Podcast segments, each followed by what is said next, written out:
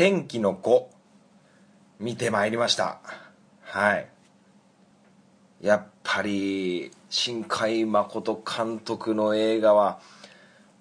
美しいですね。はい。あの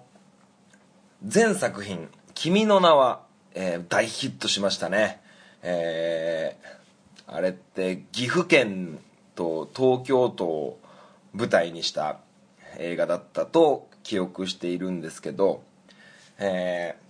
ー、僕大ファンなんですよ「君の名はの」はい。DVD も買ってはい。まだ封は開いてないんですけど映画館で1回だけ、えー、見て、えー、テレビで放送されてるのは見てないんですけど大ファンなんですよ。はい。なのでねこの「天気の子」新海誠監督最新作が、えー、夏に公開だよっていう情報をキャッチしてからもうそわそわしてそわそわ。は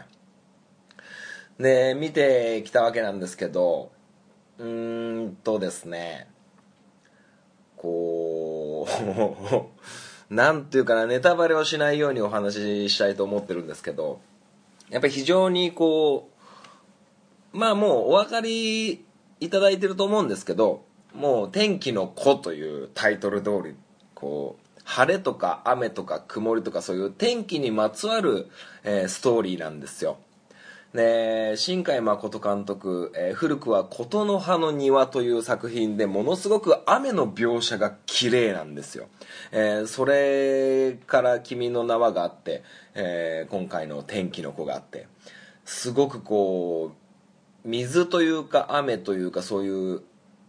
描写がすごく美しく描く、えー、作品になってます。ましてや今回は「天気の子」って言ってますからあの雨が降る描写が山ほどあってですね。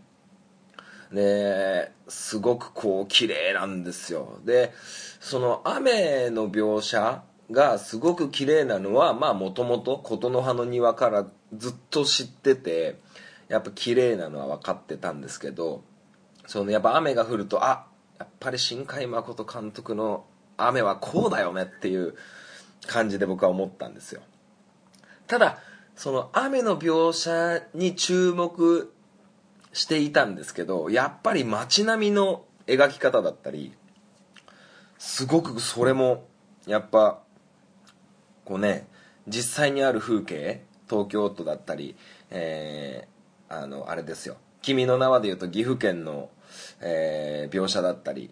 岐阜だったと思うんだよな。違ったらすいません。あのー、すごく綺麗に街並み、えー、山川空そういうのがすごく美しく描かれています。で、えー、ちょっとだけ、えー、中身の話をしますと、えー、夏のお話なんですよ。でお盆の話でもあるんですよ。大体お盆期間中の話だと思ってください。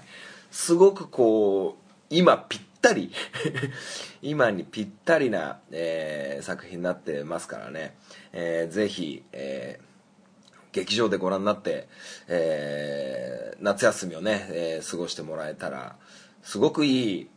えー、作品ですのでねすごくいい休みになると思います。はい。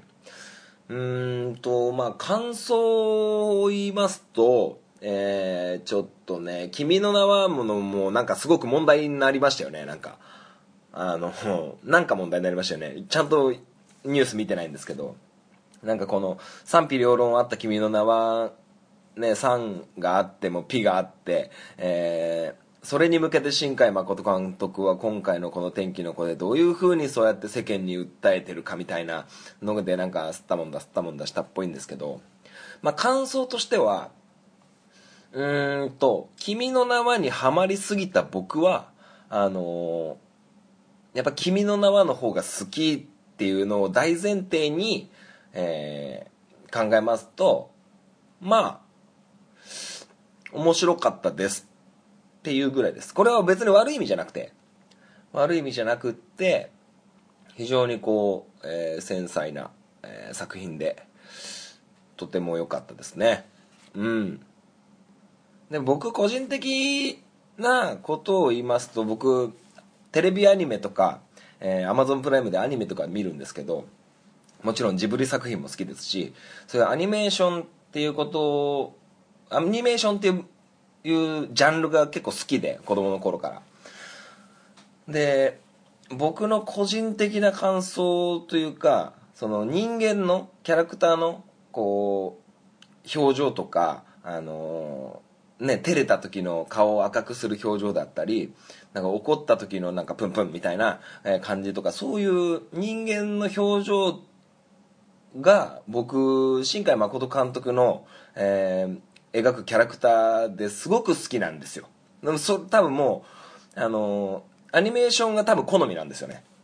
で「あの君の名は」もそうですけど「君の名は」だと、えー、三葉という、えー、宮水三葉というヒロインがいるんですけど、えー、可愛いですよね。もうアニメキャラのこと可愛いとか言ったらもうすごいなんかあんまりこうねこうあれですけどあのすごく可愛いんですよ。で今回も、えー、ヒロインのね、えー、ひなさんねえー、テレビ CM だったり、えー、いろんなところで、えー、お目にかかってる人が、えー、いるかなと思うんですけど、えー、ひなさんもねものすごく可愛いし結構主人公たちから僕たち多分主人公たちの目線でこう物語を見るとその今回は、まあ、高校生が、えー、主人公もヒロインも高校生の、えー、設定なんですよ。はい。なので、えー、高校生目線からした時のあの大学生とかちょっと大人びいたお姉さんとか、えー、がすごく可愛いんですよね。すごくセクシーに、えー、すごく可愛く描かれてて「えー、君の名は」の時だとあの滝くんの、えー、バイト先の先輩ですよね。えー、とかね、えー、いろんなキャラクターがいますけどそういう風に映りますよね。うん。まあまあ良かったです。はい。まあ僕のこの話を聞いてね天気の子見に行こうって思う、えー、思ってもらえるほどのねプレゼンができているかどうかはあれですけどはいまあ今ねこう「ワンピースもね、8月の9日から、えー、最新作の映画が、えー、始まってますし、えー、あとなんだ、ライオンキングか。ライオンキングもね、今テレビ CM でバンバンやってますけど、あの、すごく人気なんで、結構、映画館混んでました。なので、あのもしだったらこう、ウェブで予約とか、えー、しといた方がいいのかなと思います。はい。えー、皆さんお盆休みいかがお過ごしでしょうか？もしよかったら映画館に足を運んでみてはいかがかなと思います。それでは、結構長いことオープニングが話しちゃいましたね。ハンクララジオ、スタートです。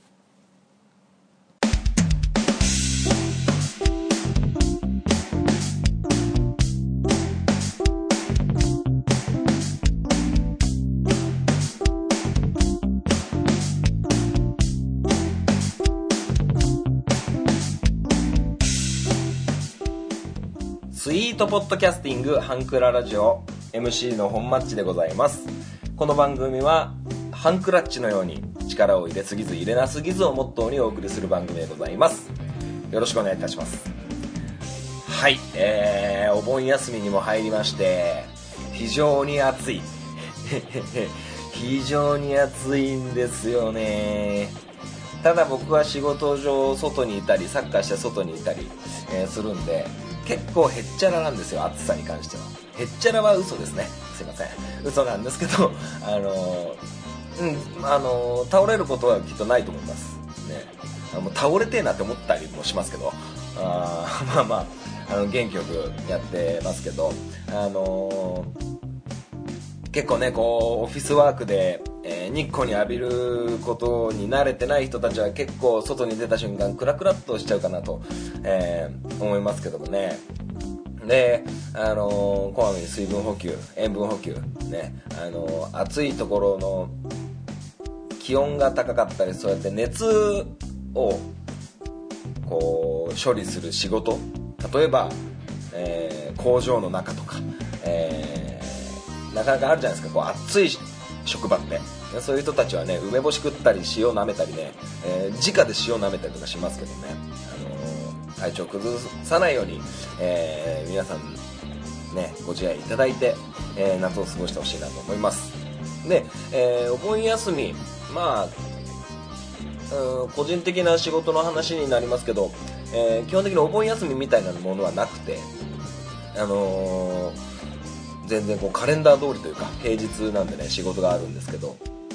まああのー、お盆休み僕らが仕事してもこうクライアントというか、ね、訪問先の、えー、お店とか、えー、業者とかがお休みな感じが多くなっちゃってあの仕事するって言っても半日で終わったりとかするんですけど。はい。なんであの働き方改革で有給取りましょうみたいなのでちょっと僕はこのお盆中その有給でねこう有給を取ることで連休を作ってるお盆休みという感じになっております。でそんな中ですねあの私 MC 本町、えー、いよいよ結婚式の準備に取り掛かってきました。えー、ミランダカと共に、えー、一日お休みが、えー、わざとまあそうやって重ねてですね、えー、ブライダルフェアなるものに行ってまいりました、えーと、要はまあ結婚式場見学ですよね。はい。すごいですよ。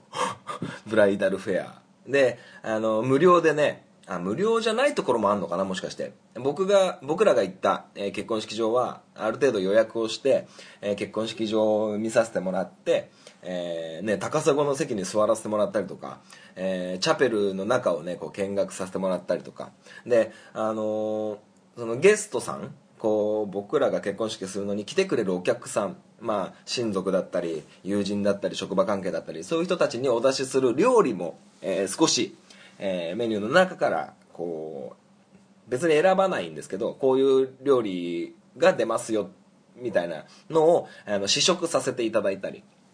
はい。いやすごい。これねあの僕が行った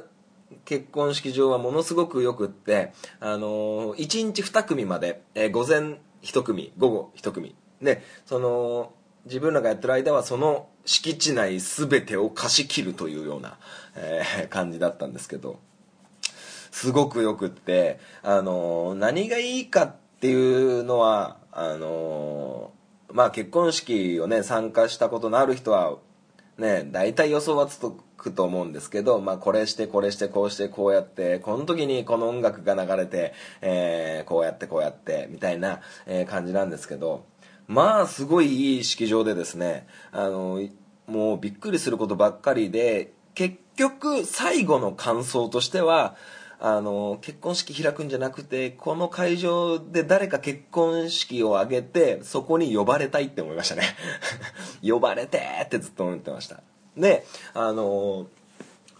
結構ご飯もやっぱ美味しくってその試食。も美味しくってあのまあそこの式場のブライダルフェアは結構疑似体験というかえー、僕はミランダカーと2人で、えー、こうこういう風にやってここでブーケトスして、えー、ここであのミランダカーのお父さんからこうバージンロードをこう歩いてるその先には僕がいて、えそこでバトンタッチみたいなっていう結構疑似体験をして、えやってたんですけどあのもしこう結婚をイメージしてるカップルがいるのであればあのちょっと嘘ついてでもあのブライダルフェア参加してみても面白いデートコースになるのかなと思います。はい。まあ多少手続きがいっぱいあって、まあ、結婚式場のねあのスタッフの方からすればあこの2人は結婚するんだっていうふうに思ってますからあのまあ遊び半分でブライダルフェアに参加するのはおすすめできないですけどうん。すごくいいデートになると思いますよ。はい。まあなんか付き合いたての高校生とか、えー、そういうんじゃ結構多分ね、ダメかなとは思うんですけど。っていうのも、やっぱり結婚するにあたって、2人のプロフィールをアンケートみたいなの書くんですよ。えー、〇〇〇〇で、何歳で、今どこに勤めてて、で、その、お仕事は土日休みかみたいなのとか、えっ、と、入籍の日取りはいつかとか、えー、まあいろいろそういうのを聞かれるんですよ。だから、あの、その入籍の日取りとかね、えー、いついつぐらいに、え、結婚式あげたいみたいな希望とか、え、なぜこの式場を選んだかとか、結構、事細かに聞かれるんで、あの生半可な感じでプラットデートコースだからって本町に言われたから行こうかなみたいな感じで思われちゃうとすごくこう失礼に当たるかなとは思いますけど。だから僕らはまあ1年後ぐらいでとかいろいろ大体3時間半ぐらいゆっくりいろいろ説明とかあってすごくでも良かったですやっぱり。うん。だから面白いですよブライダルフェアって。うん初めて僕は行ったんですけど初めて行ってなんかじもう本当なんか自分事のように、えー感じてよかったですけどね。まあやっぱり呼ばれたいって思いましたね。あとなんだろうな。だからもしデートコースに使う人がいるとすればその入籍しようと思ってる日と結婚式を挙げたいっていうのが大体、え1年後の何月とか、えーふわっともやっとその辺はちょっとね、あの話してで指輪は見に行ったかとか、えー指輪もとかいろいろあと何人ぐらい親族がいて、えーとかねいろいろこういうのを聞かれちゃうんで、まあ、僕らはねもうガチで結婚式場探しに行ってますからスラスラ言えちゃうんですけどあのそうやって、えー結婚式場タダでご飯食べれるし だからねあの面白いかなと思いますよ。うん。あの行って損はないですよ絶対。うん。まあ結構疲れますけどね。うん。結婚式場歩き回ってゆっくりこの料理はこうでこうでこうでってゆっくりご飯食べてめちゃくちゃ眠くなりましたけどね。はい。でその日は、えー結婚式場2箇所回ってで2箇所回ってもうヘトヘトになった夕方ぐらいにはもうあの2人の休みがあんまりないもんですから我々2人は。なのであの指輪屋さんにねちょっと見に行ったりとか、えーその1日はもう結婚にまつわることをフル回転でしようぜっていう話を、えーしてたもんですから。まあそんな感じでね、えー ブライダルフェアなるものに、行ってまいりました、えーすごく、えー結婚式を身近に感じれる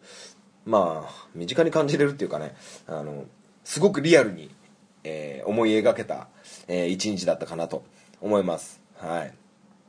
まあお金はかかりますけどね。うんお金はかかりますけどまあ一生に一度ですからね。あの誰とも被らない結婚式、まあ、似たような結婚式があってもあ我々2人だけの、ね、世界で1個の結婚式を挙げるために今、えいろいろ雑誌読んだり、えー相談しながらやっております。はい。まあまあ、えーそんな感じでね、えー 結構、えー11月入籍予定なんですけど結構もう時間ねえなみたいな 感じになってますけどね。はい。まあまあそんな感じで、えー結婚に向けて着々と準備を進めておりますからね。あの、まあ、そういう話もね、え今後またできたらなと思っております。はい。まあそんな感じですかね。これ聞いて誰が面白いのかな？アプローチラジオ。この番組は MC のケンとリョウの同級生2人がお送りする雑談ポッドキャスト番組です。皆様の日常にどんどんアプローチしていきたいと思いますので、お便りお願いします。月曜日夜9時配信中。今のところ毎週配信していますので、お時間のある方はぜひお聞きください。アプローチラジオのケント、リョウでした。あなたの心にアプローチ。はいそれではメールを紹介していきたいと思います。えー、アマンさんからいただきました。えー、ふつおった、えーもしいろいろな制約がなかったら新婚旅行はどこに行きたいですか？ありがとうございます。新婚旅行ですね。それもブライダルフェアの時にもいろいろ話になったんですけど結局その結婚式で祝儀がいくらいくらいもらえるのを見込めてとかいろいろあの計算が立つんですけど、えー僕はもうあのずっとハワイに行きたいんですよね。ハワイ。なぜハワイか。そうなぜハワイかっていうのはまずあのリゾートといえばハワイですよね。っていう僕の頭の中なんですよ。でもう一つは、まあ、とにかく海外旅行したいですよね。新婚旅行だから。せっかくなんでね。ハネムーン。であの海外旅行したいんですけど僕もミランダカーもあのあんまり外国語が得意じゃないんですよ。ミランダ・カーが外国語得意じゃないってすげえ面白いですよね。ミランダ・カーもあんまり英語得意じゃないし、僕も英語の成績がいい方だったわけでもないんですけど、はい。ミランダ・カーが英語が、ミランダ・カー英語が苦手って面白いな。で、ハワイってもうほぼほぼ日本語で行けるっていう話を聞きますし、っていう感じですね。でもやっぱり海外旅行、国内より海外、ハワイ行くって結構お金かかるんですよ。うん。まあ、安くね旅行済ませようと思えば、うん、できなかないと思うんですけどそれこそさっきの結婚式じゃないですけど一生に一度ですからね。で旅行はね一生に一度じゃないけど新婚旅行ってなるとやっぱりその旅行がねこうやっぱ特別なものにあってほしいっていうのがあるんで僕はハワイに行きたいんですよね。うん。であの絶対にハワイに行くって思ってたんですよ。なんですけどあのいろいろこう結婚の準備を進めていく中あのこれ話したかな？あのミランダ・カーとミランダ・カーのお姉さんの2人姉妹なんですよね。であのミランダ・カーのご両親とお話ししてた時に結婚式挙げなくていいよ大丈夫だよって言われたんですよ。そう言われたんですけど待てよと。あの僕がミランダ・カーと結婚してミランダ・カーが結婚式あげないってなると、えー、ミランダ・カーのお姉さんも結婚式あげてなくって、えー、ミランダ・カーも結婚式を挙げてないってなると、あの もうミランダ・カーとかミランダ・カーとかすげえっぱい言ってるけど 大丈夫かな？あのご両親が自分の我が娘の花嫁姿を一度も見ないまんまになってしまうと思ってこれは僕は絶対消せぬと思ってあのもう新婚旅行僕もハワイも諦めてるんですよ半分。諦めまあお金かかりますからどうしても。だからあの僕は今あの自分がハワイ旅行に行くっていうよりも、えー、しっかりと結婚式を挙げるっていうあの目標目的ちょっとそういう考えにシフトチェンジしております。はい。やっぱね自分の娘の花嫁姿を見れないのは切ないかなと思うんですよね。ねフォトウェディングみたいな写真だけ。であの新郎新婦のこうタキシード着た新郎と、えー、ウェディングドレス着た新婦の写真とかも、ね、そういうやり方もあると思うんですけどやっぱこう生でこう、うん、目の前にこうドーンってウェディングドレスをね着た娘さんを見たいだろうしね。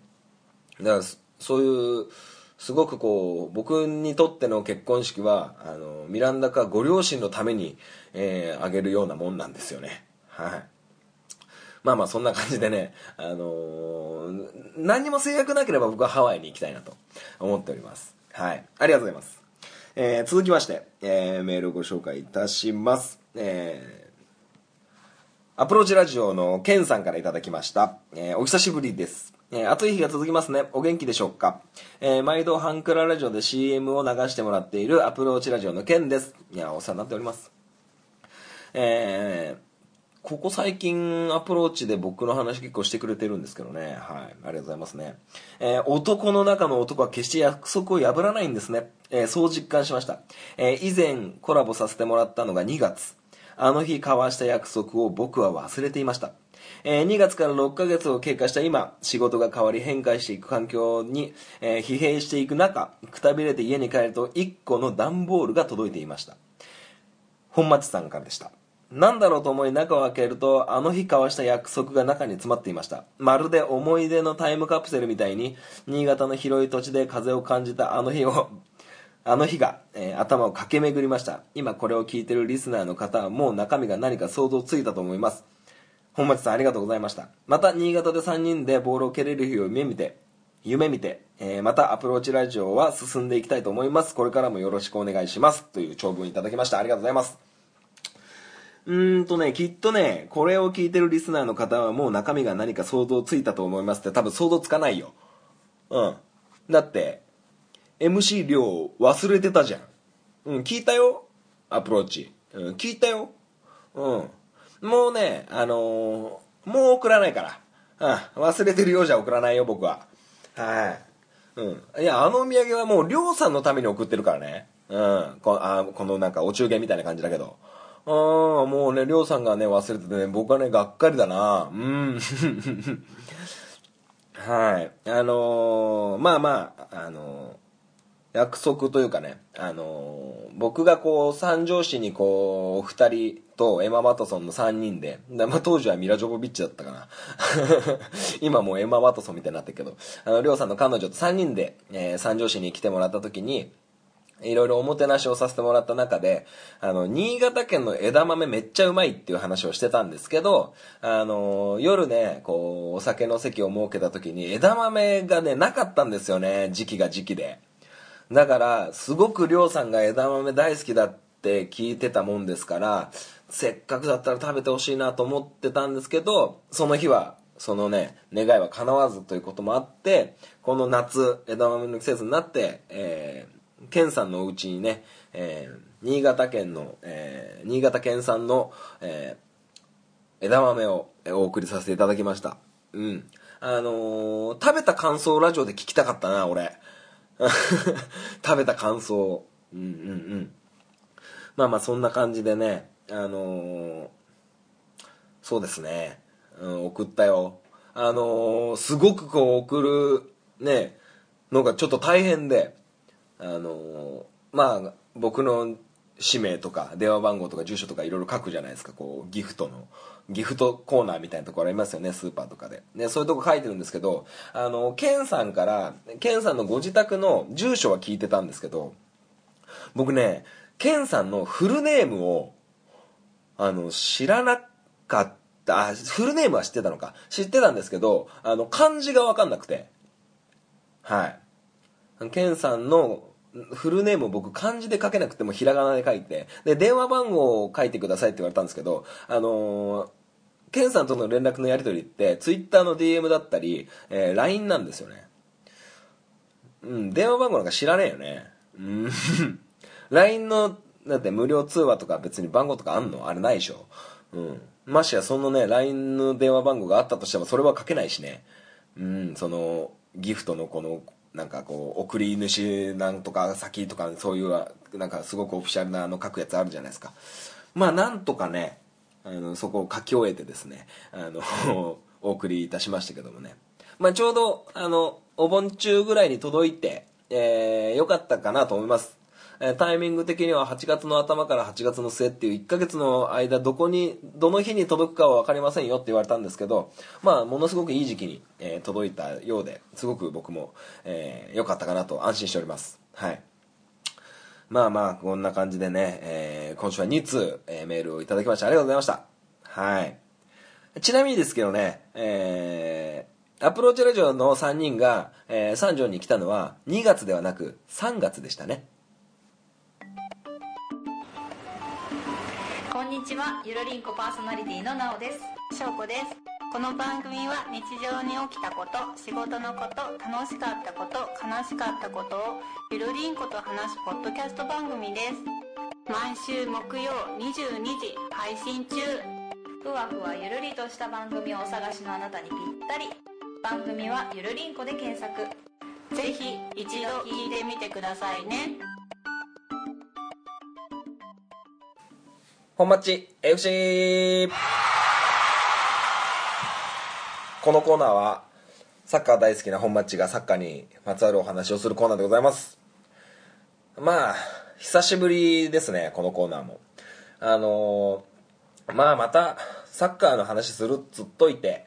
えーあのあんまりサッカーの話サッカーの舞台での話なんですけどサッカーの舞台での話なんですけど全然サッカーの、えー話じゃないんですけど あの僕今3年生以下の担当してるんですよ。小学校3年生2年生とか。はい。まあねあのー結構いろいろできないんですよ。3年生とかって、ね、僕が思ってる以上に、あのー結構赤ちゃんな子が多いんですよ。はい。まあその中であのーまあ小学生の大人の階段を一歩登るといいますか、えー大人になった瞬間の一つとして、えーあのー靴。ね、皆さんが、えー履いてる靴、えー靴の、えー靴紐を結ぶというね大人の階段の第一歩かなと僕は捉えてるんですけど。まあ3年生ぐらいからマジックテープの靴からね紐靴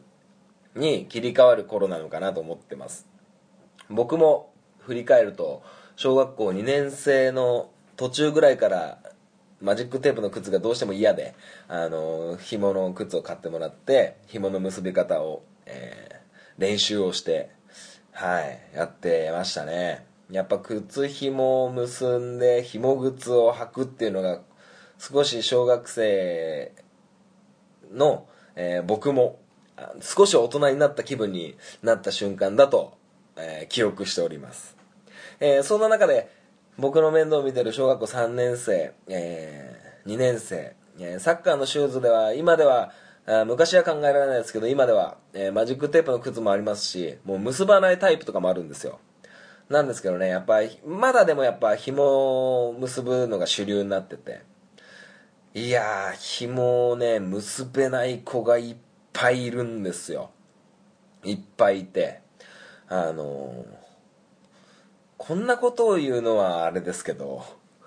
靴紐の結び方はサッカークラブのコーチが教えるもんじゃないって思ってました。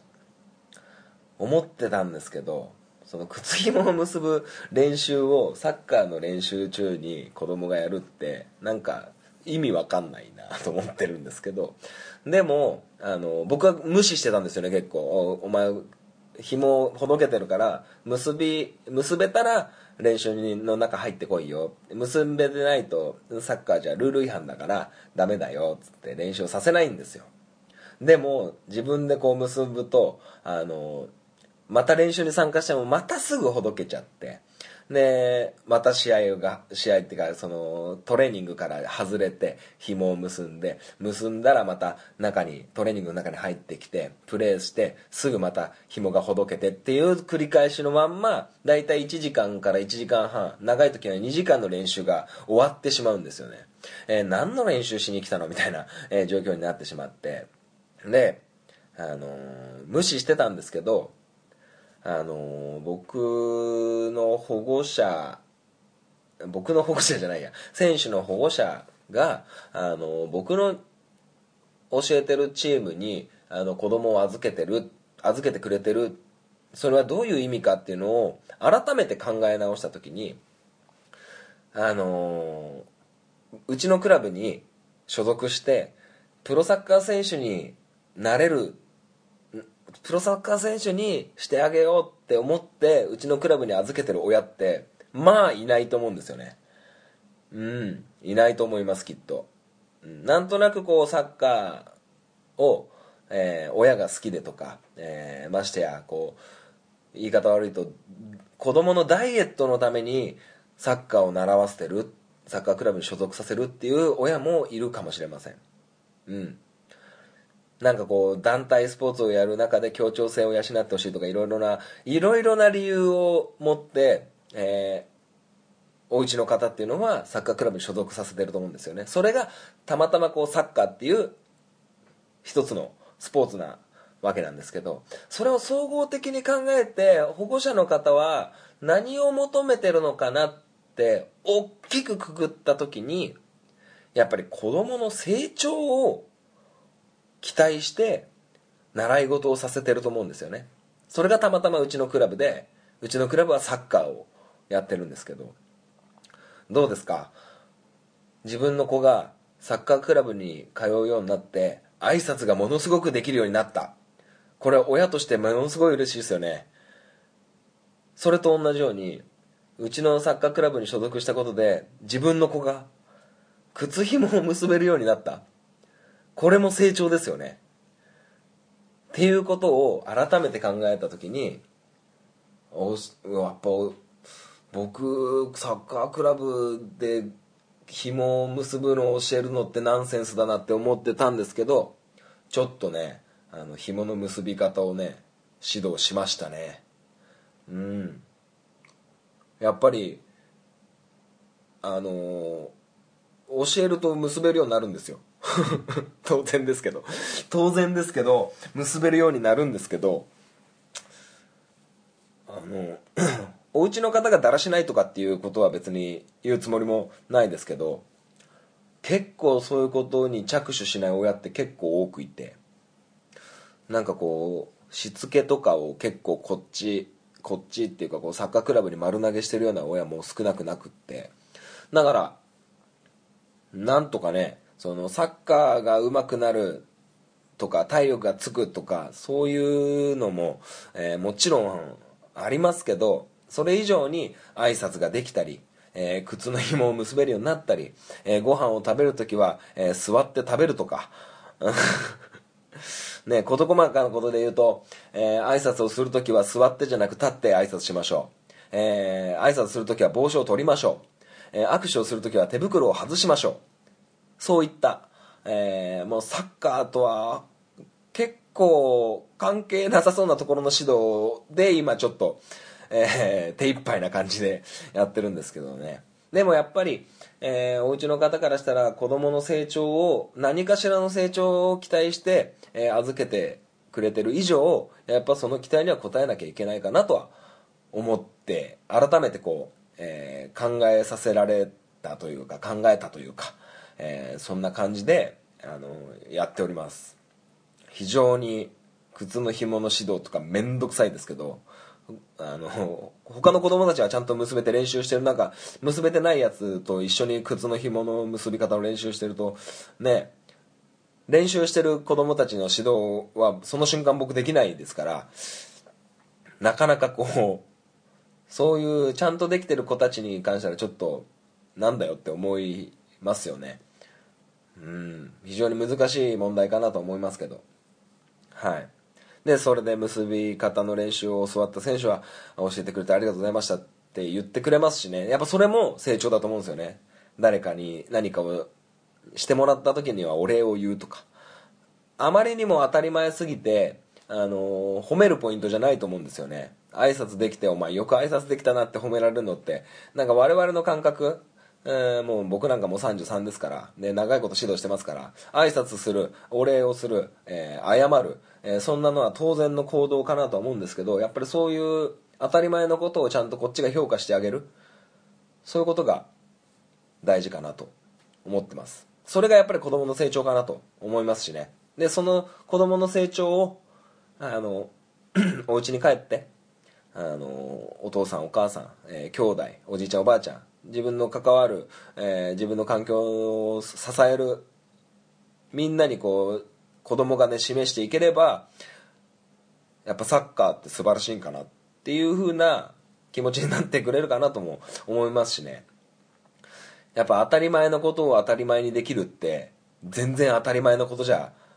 ないですからね。すごくこう難しいことですからね。当たり前のことを当たり前にできるっていうことはものすごく難易度の高い行動だと僕は思ってます。で僕もあの100点満点そういうふうに行動を取れてるかって言ったらあのきっと100点満点は取れてないと思います。ただ子供たちと向き合うっていうことに関しては100点満点でありたいとずっと思ってますからその辺ちょっと手抜かずにやってったら僕もコーチとして成長できるかなと思ってますしね。はい。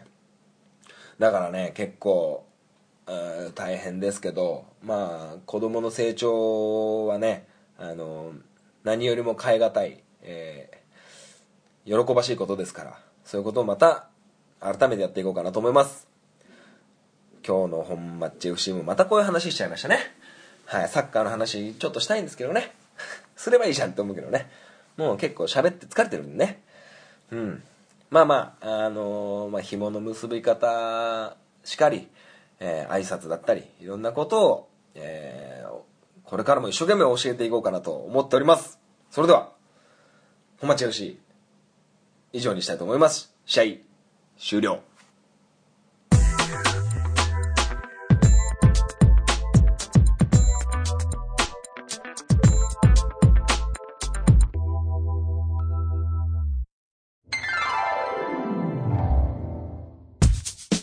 クララジオでは皆様からのご意見ご感想をお待ちしております。メールアドレスはハンクラ .h2u.gmail.com です。スペルは HANKURA kura.h2u アットマークです。h2u の2は数字の2です。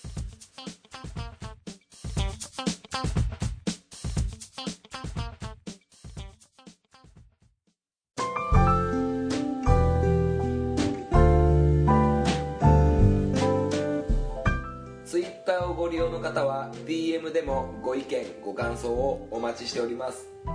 ハンクララジオで検索してみてください。ハッシュタグハンクララジオでのツイートもお待ちしております。ハンクラはひらがな。ラジオはカタカナです。みんなでフォローして盛り上げていきましょう。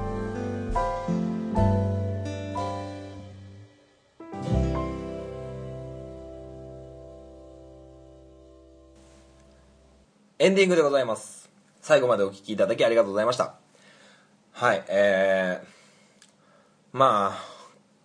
エンディングだから私事この収録の裏側を少し、えー話してもいいかなと思うんですけど。あの今僕このハンクララジオの収録を、えー iPhone を使って収録をして、えーそれをパソコンに、えー投げてでパソコンでこうくっつけて BGM 入れてっていうような編集方法をしてるんですよ。でその編集ソフトはあの Audacity ってよく、えーあるやつですよ。でこの iPhone を経由して Audacity で編集するんですけどもう Audacity で直接収録してみようかなって思ったんですけどやっぱりこ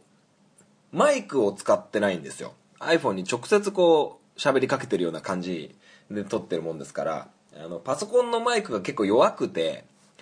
結構声張らないとうん。スイートポッドキャスティングぐらい 言わないといけなくってなんかこう Audacity で、えー直接収録してるうーポッドキャスターの方がいると思うんですよ。多分。いねえのかな？あのなんかパソコンにつなげて Audacity であの結構ナチュラルに喋っても音拾うようなマイクとかおすすめあったらちょっとポッドキャスターさんちょっと手貸してもらえませんかね？教えていただけませんかね？うん結構この iPhone の充電がすぐ切れちゃったりとかなんかいろいろちょっとねあのまあ面倒くせえんですよ、うん、直接あの Audacity にパソコンの Audacity に喋りかけて、えー CM 入れてとかいろいろそういうのをやれば少し時短になるかなと思って。なんかこういいマイクありませんかね？お手頃価格のやつで。はい。無事無事と言いますかこの夏ボーナスも入ったんでちょっとマイク買うのもどうかなってちょっと思ってるんですよ。なのでなんかこう Audacity で直接収録。でそれに付随して直接収録 Audacity の直接収録でマイクいかがなもんでしょうか？なんか教えてもらえれば。まあツイッターでもこれ流そうかなと思ってるんですけど。はい。ちょっとねこうポッドキャスターさんの皆様にこう、えーご指導いただきたいなと思ってこういう話をさせていただきました。はい。うん。そんな感じでございます。えーもしよければ本当教えていただきたいなと思ってますんで、えーぜひ、えーメールでも Twitter の DM でもよろしいので教えてほしいなと思います。それでは、えー今週のハンクララジオは以上でお開きにしたいと思います。それではまたお会いいたしましょう。さようなら。バイバイ。